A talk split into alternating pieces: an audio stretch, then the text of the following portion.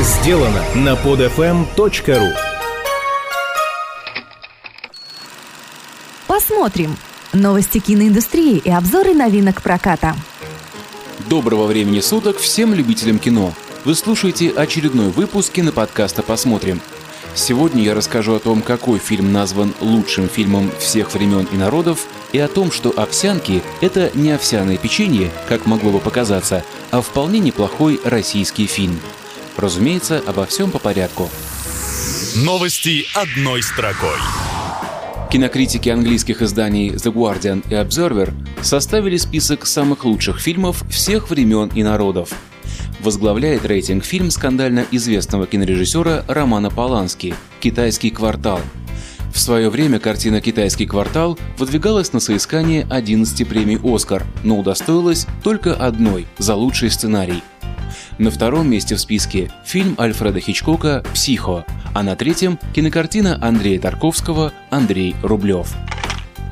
На прошедших выходных сиквел «Паранормального явления» не только возглавил список самых кассовых картин, но и установил новый рекорд для фильмов ужасов.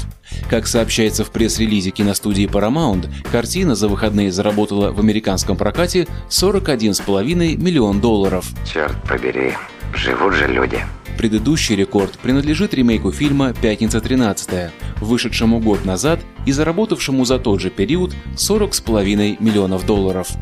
Заметим, что патриотический фильм «Ярослав. Тысячу лет назад» заработал в первые выходные в российском прокате лишь 22 миллиона рублей или около 700 тысяч долларов.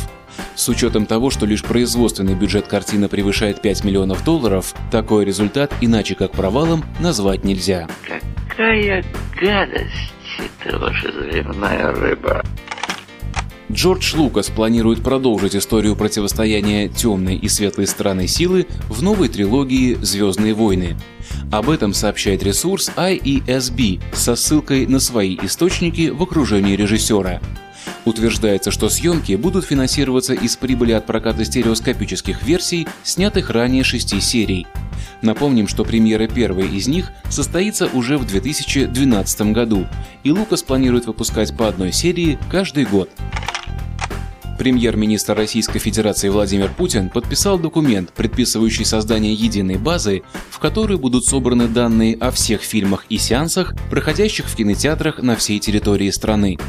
Как следует из приложения к постановлению, демонстраторы фильмов должны будут зарегистрироваться в единой информационной системе, предоставив всю необходимую информацию о своей организации.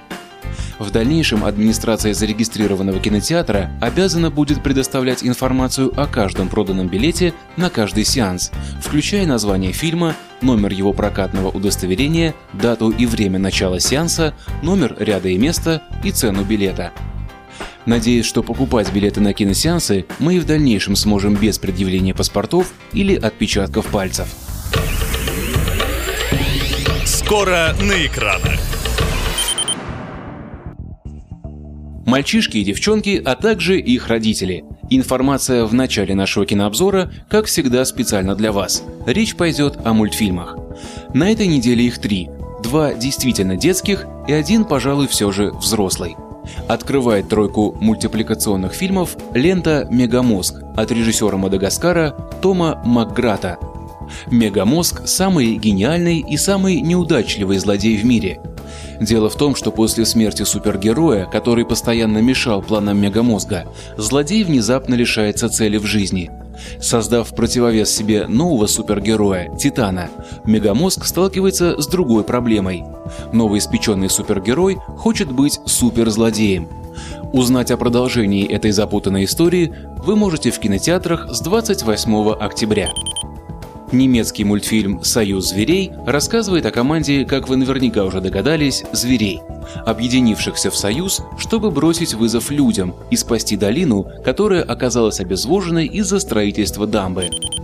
Ну а отечественный мультфильм Владимира Мариничева «Носферату. Ужас ночи» — это все же лента для тех, кто постарше, и для тех, кто любит мультики пострашнее. Сразу два новых фильма на этой неделе рассказывают об отношениях между приемными детьми и их новыми родителями и о том, какие сложности могут возникнуть в их взаимоотношениях. Названия этих фильмов «Жизнь в военное время» и «Любовь и прочие обстоятельства».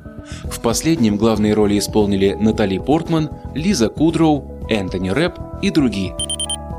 Для тех, кто немалую часть своей жизни проводит в мире виртуальном, наверняка будет интересно новое творение Дэвида Финчера, режиссера фильмов «Бойцовский клуб» и загадочная история Бенджамина Баттона. В фильме «Социальная сеть» рассказывается история создания одной из самых популярных в интернете социальных сетей – Facebook. О том, как объединить на одном сайте полмиллиарда человек и стать самым молодым в истории миллиардером, смотрите в кинотеатрах с 28 октября. Отечественный кинематограф представлен на этой неделе фильмом «Овсянки» режиссера Алексея Федорченко. Этот фильм, номинант кинотавра и призер Венецианского кинофестиваля 2010, повествует о директоре бумажно-целлюлозного комбината, который едет хоронить жену Таню в те места, где они когда-то проводили медовый месяц. Причем едет он с фотографом по имени Аист, которому по дороге рассказывает трогательные подробности своей жизни с Таней. Кстати, на четвертом международном кинофестивале в Абу-Даби приз «Черная жемчужина» лучшему художественному фильму присужден именно картине «Овсянки». А чуть ранее на 67-м Венецианском кинофестивале приз за лучшую операторскую работу получил оператор фильма Михаил Кричман. Вы удивитесь, но это еще не все. Также на этой неделе вас ждут фильмы «Приключения в тридесятом царстве», «На измене», «Другое небо», «Буги-вуги» и «Пила 3D». И вот теперь действительно все. Я прощаюсь с вами до следующей недели. Слушайте киноподкаст «Посмотрим», смотрите кино и будьте счастливы. Джентльмены, скажите, а, а поезд уже ушел? Стоп! Снято! Скачать другие выпуски этого подкаста и оставить комментарии вы можете на podfm.ru. podfm.ru